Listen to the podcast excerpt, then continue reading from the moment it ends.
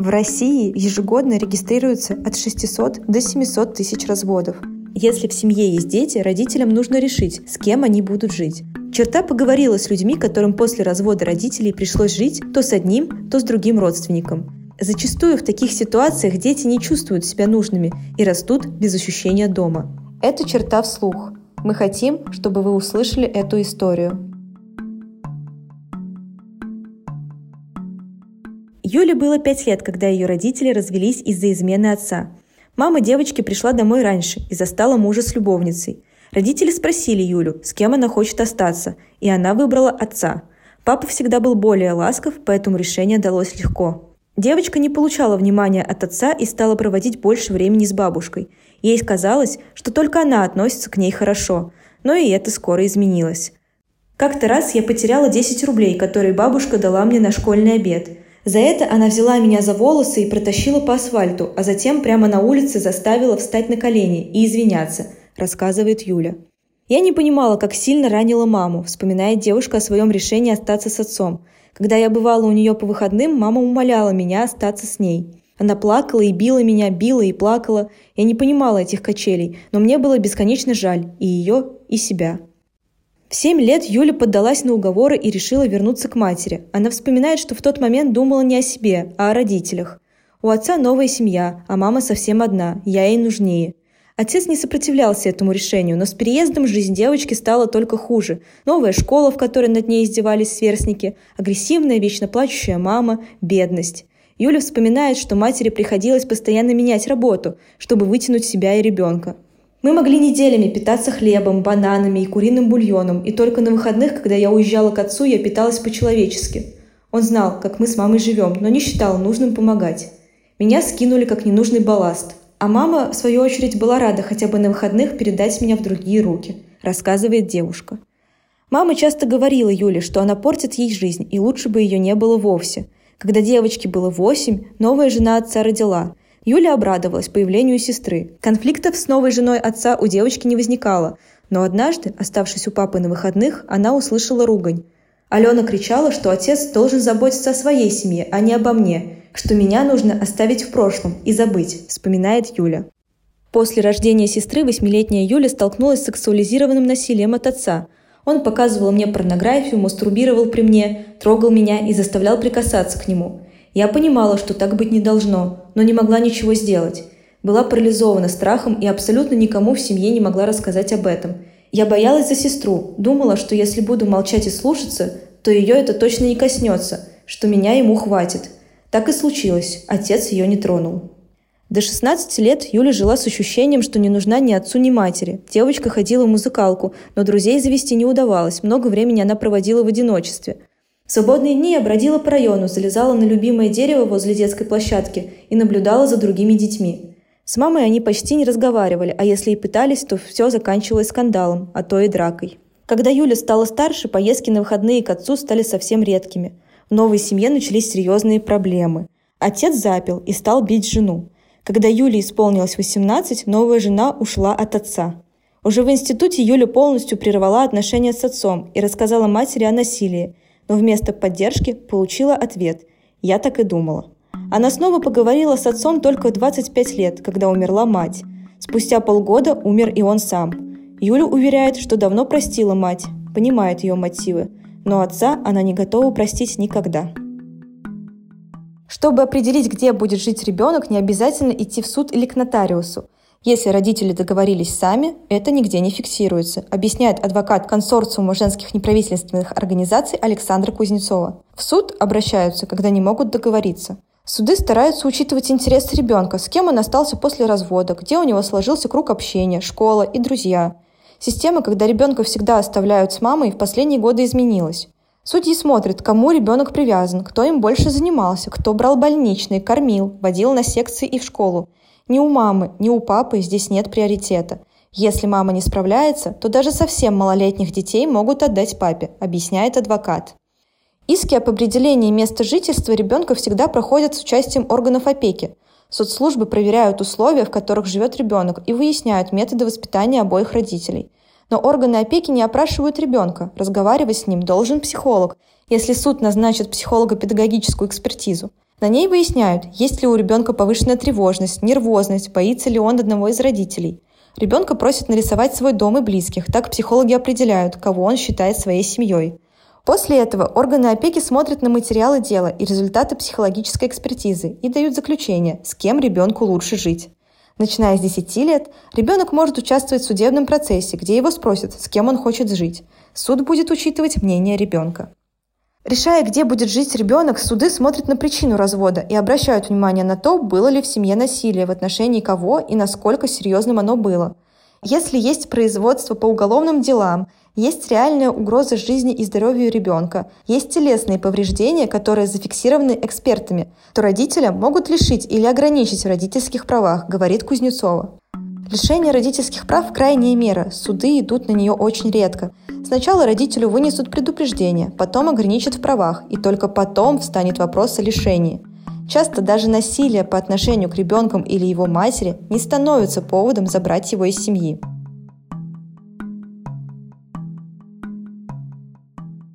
Родители Максима при разводе решили разделить детей. Он остался жить с матерью, а старшая сестра с отцом. Отец так и не завел новую семью, а мать быстро вступила в новые отношения.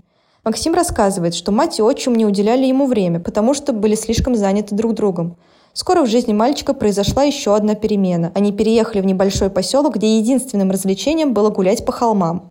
Меня заставляли пасти овец, но я был не против. Во всяком случае, это интересней, чем втыкать на узорчатый ковер на стене. В новой семье любое внимание к Максиму вызывало у него панику, он часто плакал. И у матери, и у отчима это вызывало только раздражение. Они ненавидели во мне это, постоянно ругали за то, что я плачу или веду себя как селедка. В детском саду Максиму было трудно общаться со сверстниками. Я часто просто уходил в самый дальний угол и рисовал пальмы или очень кривых собак. У отчима и мамы появился ребенок. Максим вспоминает, что они относились к сыну лучше, чем к нему. Из-за этого в первое время ему было сложно полюбить брата. Но потом Максим понял, что мальчику тоже не хватает родительской любви и постарался ее восполнить. Я стал для него лучшим другом, опорой и копилкой для секретов. Не хотел, чтобы ему было грустно или обидно. В этот период отчим начал пить. Застолья с большим количеством алкоголя перерастали в скандалы и драки, во время которых Максима выгоняли из дома с криками катиться к своему папочке. В то время он еще мог ездить к отцу раз в несколько месяцев – Каждый раз, когда Максим настаивал на встрече с отцом, мама с отчимом ругались или пытались разжалобить. «Мы тебе вообще не нужны. Мы столько в тебя вкладывали, а ты с нами так поступаешь». Максим рассказывает, что поездки к отцу прекратились, когда мама стала говорить, что сын не хочет его видеть, занят или болеет. Мы могли увидеться и поговорить без посторонних глаз только на мой день рождения или когда папа с сестрой приезжали ко мне в школу. Учителя и директор понимали ситуацию и не перечили. В такие дни они даже выделяли для нас пустой класс. Максим вспоминает, как мать с отчимом настраивали его против отца. Мама убеждала Максима, что его отец не хотел ребенка и уговаривал ее сделать аборт. Отчим говорил «Отец тот, кто воспитывает» и порол Максима за то, что тот продолжал называть своего отца папой. К 13 годам Максим стал тайно созваниваться и переписываться с папой во ВКонтакте – Отчим узнал об этом и избил Максима. Я умолял на коленях, чтобы он прекратил, а мать смотрела на это и поддерживала его, несмотря на то, что на ней он тоже часто срывался. После рождения второго ребенка насилие участилось, начался ад, когда отчим напивался, грозился убить, а трезвым был шелковый и постоянно молчал, но ни разу не попросил прощения. Я приходил домой и думал, лишь бы его не было. Во время разговора о моем будущем маме и отчиму не понравился мой ответ – они начали гнать на меня, и я взорвался. По итогу ходил с синяками. Мать поняла, что сделала что-то плохое, но вместо извинений предложила «Тебе что-нибудь купить в магазине?» Со временем Максим понял, что не может оставаться в этом доме и решил сбежать к отцу. Но и там почувствовал себя чужим. Семья, с которой он был разлучен все эти годы, так и не смогла его принять.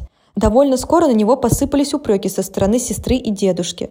Были моменты, когда меня обвиняли, что я трачу слишком много денег – ты вот кушаешь, а оно не бесплатное. Дедушка просил меня выпрашивать денег у матери, но я ни разу этого не делал. Гордость не позволяла, вспоминает он. В итоге подросток вышел на работу и стал отдавать заработанные деньги в семью, убеждая, что это деньги от матери. Максим рассказывает, что в подростковом возрасте начал искать любовь вне семьи и рано начал вступать в отношения со взрослыми мужчинами. Также, по словам Максима, из-за проблем в семье он пристрастился к вредным привычкам. Сейчас парню 18 лет. Он живет отдельно и не зависит от родителей. Он рисует и выкладывает свои работы в интернет. Признание подписчиков помогает ему справляться с травмой.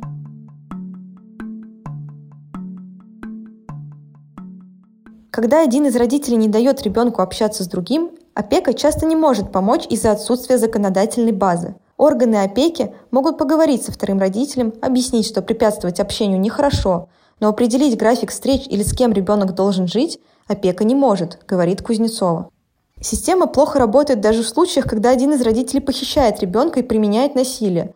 Можно выиграть спор и определить, что ребенок должен жить с тобой, но все упирается в исполнимость решения. Приставы не могут взять ребенка за руку и вывести насильно. Бывает, что папа настраивает детей против мамы, и дети после этого боятся вернуться к ней. До 14 лет ребенок не может юридически повлиять на ситуацию, когда родитель применяет насилие. Он может только бить тревогу, сообщить о ситуации любому взрослому родственнику или психологу в школе. Но на практике такие специалисты не всегда встают на сторону ребенка, отмечает адвокат. Часто после разговора с ребенком вызывают родителей, а ему говорят «Это же твоя мама, потерпи до 18 лет, а потом делай, что хочешь». Если в семье не происходит постоянное насилие с серьезными истязаниями, то ребенок будет вынужден туда вернуться. По словам юриста, в России ребенка до сих пор могут не считать субъектом, у него нет права на защиту своего тела. Родители Вики разошлись вскоре после ее рождения. Мать взяла дочку и уехала с ней в деревню. У женщины была алкогольная зависимость, она не справлялась с воспитанием и не могла заботиться о здоровье девочки. Бабушка заметила, что оставлять ребенка с матерью небезопасно и забрала к себе. Бабушка все время повторяла, что я ей в тягость и мешаю жить. Напивалась примета совершенно неадекватного состояния, но хорошо кормила и следила за моим физическим здоровьем, вспоминает Вика. Она рассказывает, что мать несколько раз в порыве приезжала и забирала Вику из города – но у нее девочке было еще хуже, потому что мама пила, а в доме были посторонние мужчины. Я плакала в темной комнате и звонила отцу, чтобы он меня забрал. В средней школе Вика начала жить с отцом и его новой женой, потому что с бабушкой оставаться стало опасно. У нее случались приступы агрессии. Вика вспоминает, как во время одного из них женщина выломала дверь топором. В новой семье Вику все время сравнивали с матерью и эмоционально ломали. Меня ругали даже за слезы, при том, что я очень чувствительный и до сих пор могу заплакать даже от очень красивого неба. В семье отца были приняты физические наказания, но, по словам Вики, они были не так страшны, как непрекращающееся эмоциональное насилие. Девушка вспоминает, что до семи лет просила Деда Мороза вернуть маму. Она перестала это делать из реакции отца и бабушки.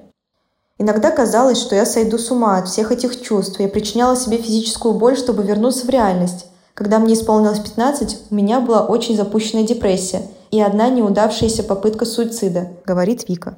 В этом возрасте девочку выгнали жить обратно к бабушке. Вика пошла работать и обратилась к психотерапевту. Спустя год сессий и приема лекарств она впервые за несколько лет почувствовала себя лучше. Первые года три после переезда она совсем не общалась с родителями, а бабушка постоянно напоминала ей, что она никому не нужна. Поддержка друзей и молодого человека помогла Вике простить родственников – они сами во многом несчастные люди, которые ничуть не меньше пострадали от собственных родителей. И это тянется из поколения в поколение. Как не причинить вред психике ребенка при разводе? Развод – тяжелое событие для каждого члена семьи, но именно взрослые ответственны за то, как его переживает ребенок, говорит семейный психолог Марина Травкова. Для взрослого реальность выглядит так. Два человека, которые когда-то обходились друг без друга, сошлись, а теперь разводятся. Но дети видят ситуацию иначе. В голове ребенок он, папа и мама всегда были вместе. Ему трудно понять, почему оба родителя не смогли остаться с ним. Ребенок делает вывод. Я недостаточно красив, недостаточно умен, недостаточно добр, чтобы меня любили.